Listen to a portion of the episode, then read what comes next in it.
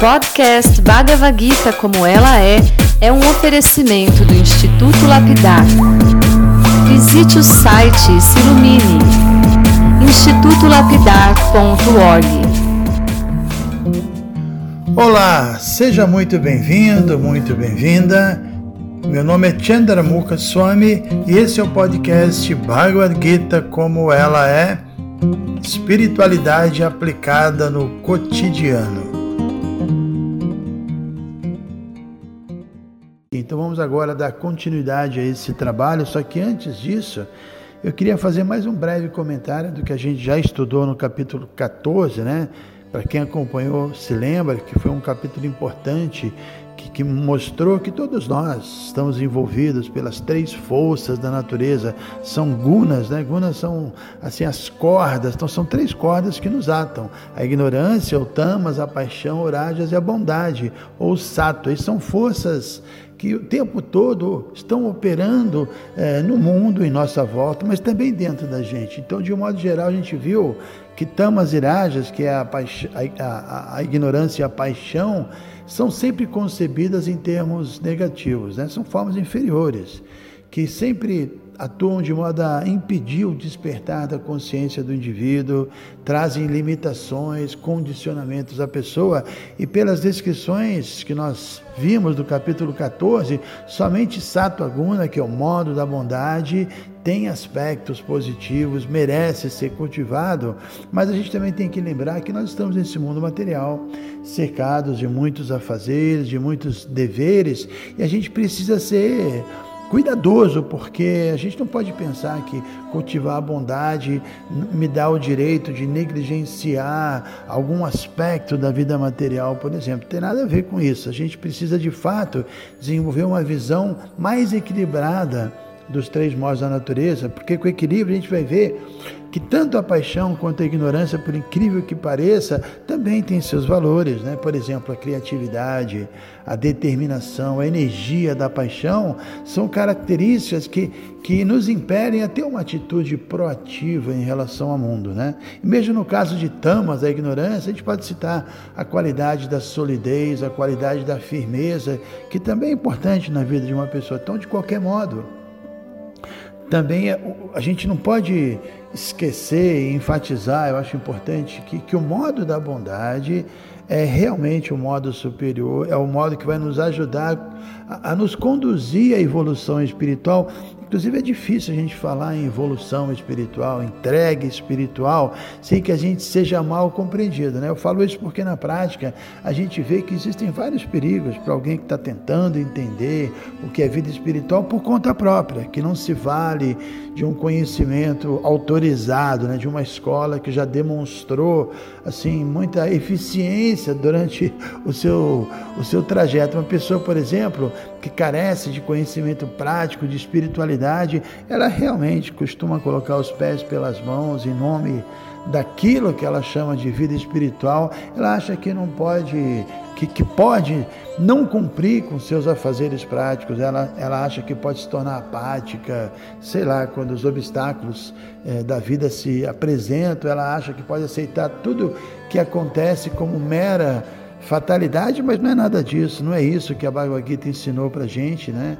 Então isso tem que ficar claro, evolução espiritual, entrega espiritual, nada tem a ver com, com essas coisas, não tem nada a ver com dar as costas para o mundo, não tem nada a ver com praticar algum tipo de, sei lá, de escapismo ascético, não tem nada a ver com exteriorizar uma personalidade artificial cheia de rigidez e de falsa moral, não tem nada a ver com demonstrar austeridades exageradas, querendo impressionar os outros, né? Tem muitas armadilhas. Então, de fato, que uma pessoa que, que está no caminho da entrega espiritual nunca faria é viver no mundo da lua, se tornar indolente diante é, dos acontecimentos, dos obstáculos da vida. Então, a verdadeira entrega espiritual depende do sentido que a gente imprime à nossa existência a gente pode dizer que o espiritualista de verdade, ele encara a sua atual vida, a vida terrestre, como uma ponte que vai conduzi-lo além dessa atual vida. E é isso mesmo, né?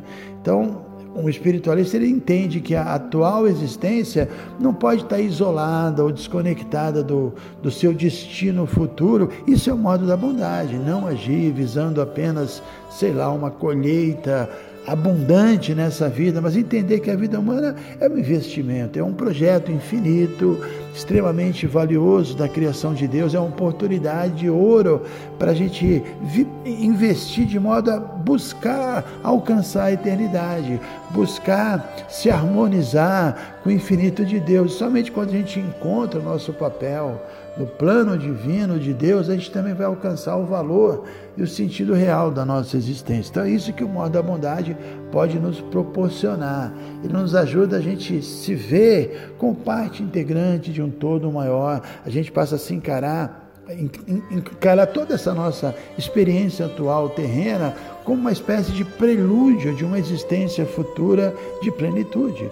E, e, com essa perspectiva transcendental, a gente vai poder lidar muito mais facilmente com as é, dualidades que são inevitáveis. Né? A gente vai poder extrair ensinamentos valiosos diante das experiências desagradáveis da vida, a gente vai poder encarar os sofrimentos como ventos favoráveis que, que vão empurrar o barco da nossa existência para uma vida de felicidade permanente. Né?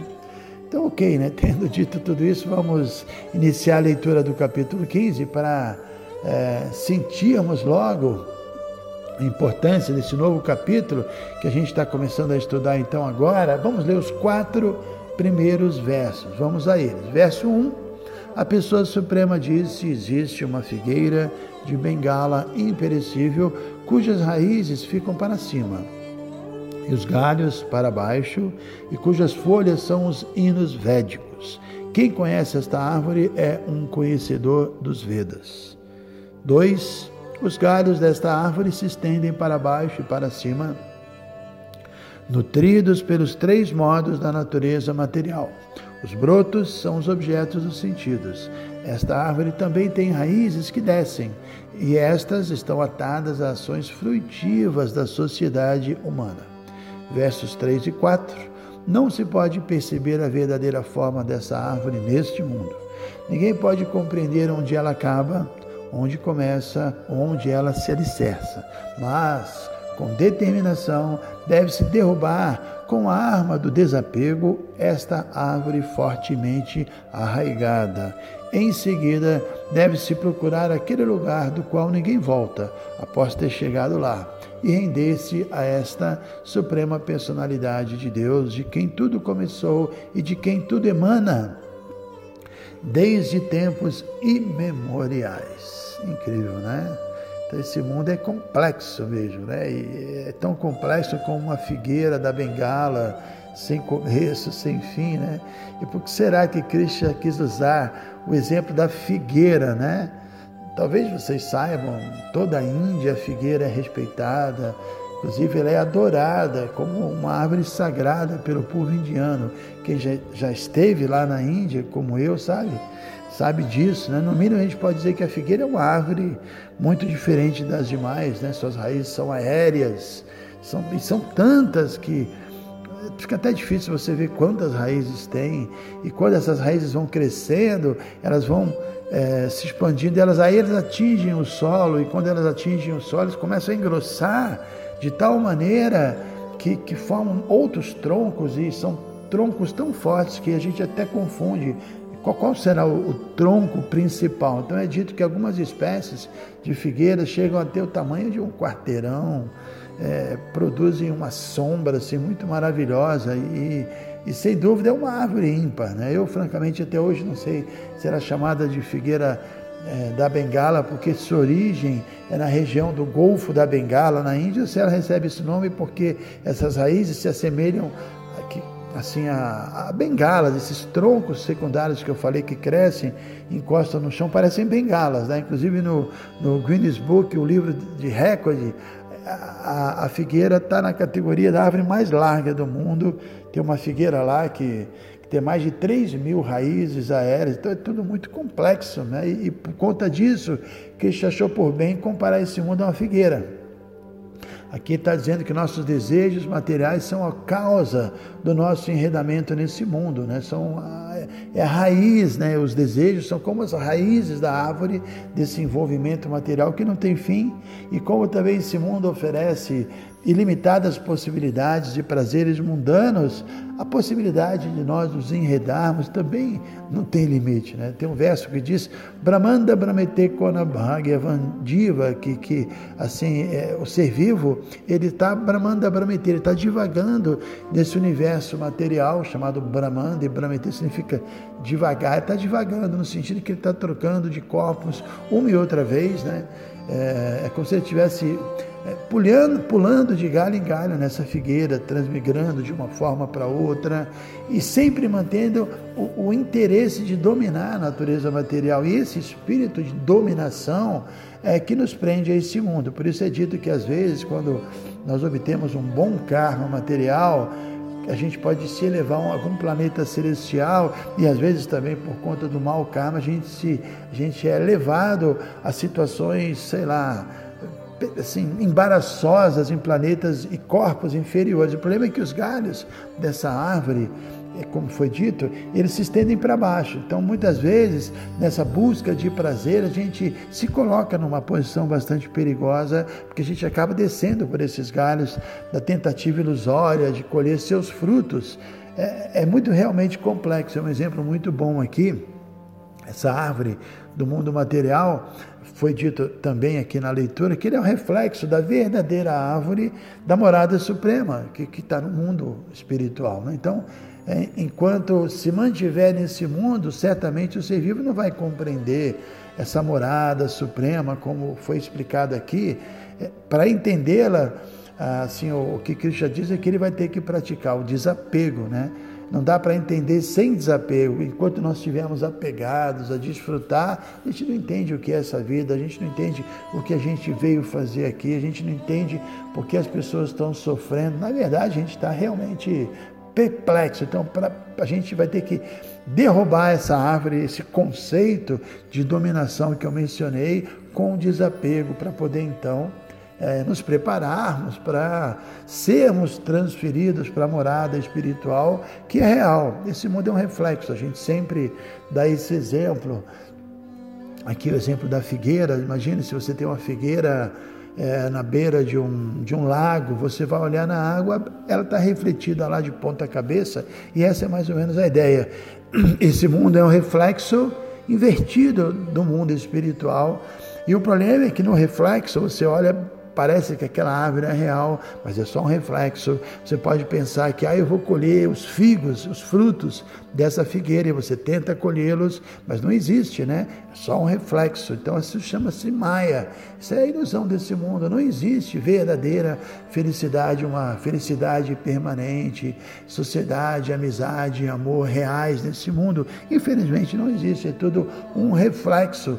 E a gente tem que desistir de colher esse fruto fruto está refletido na água, mas ao mesmo tempo olhar para cima e ver que, poxa, se existe um reflexo, é porque existe a realidade. A realidade não é nesse mundo, é o mundo espiritual. Né? Então a gente está vendo aqui que a Bhagavad Gita, várias vezes, de diferentes maneiras, tenta nos mostrar esse conceito de Maya, da, da ilusão, de, de, de, porque essa ilusão é que nos prende e faz com que a gente permaneça nesse mundo. Então, o Bhagavad Gita, Krishna transmitiu esse ensinamento para a gente ter assim, essa visão, para a gente ter a oportunidade de, de, de, nos tornarmos pessoas sábias, verdadeiramente inteligentes e nos desapegarmos desse mundo. Né? Nos desapegarmos desse mundo significa nos desapegarmos do gozo dos sentidos, de achar que a meta da vida é só se resume em satisfazer as demandas desse eu material que não passa de um revestimento corpóreo da alma.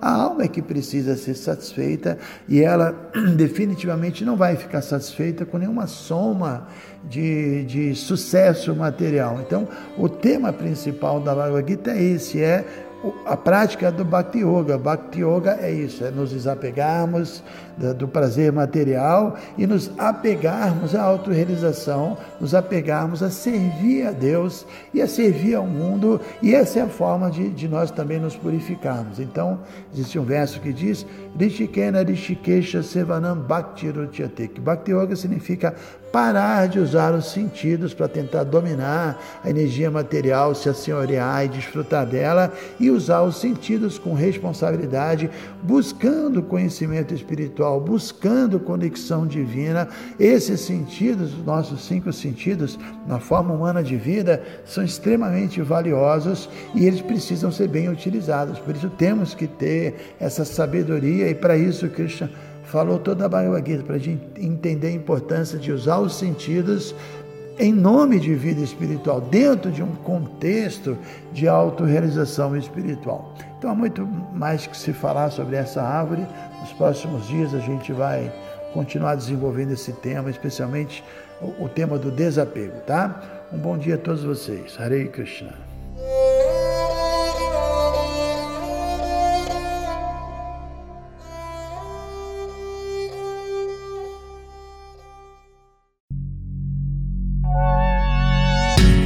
Se você se interessa por este conteúdo, não deixe de fazer o curso Bhagavad Gita para iniciantes com Chandramukha Swami. Para você se informar, é só entrar no site institutolapidar.org. Você vai ver que é um curso completo. Você vai estudar todos os 700 versos e vai entrar nos principais elementos filosóficos da Bhagavad Gita são bem mais de 100 horas de estudos. Você pode assistir a hora que quiser e quantas vezes quiser. Dá um pulinho lá então. institutolapidar.org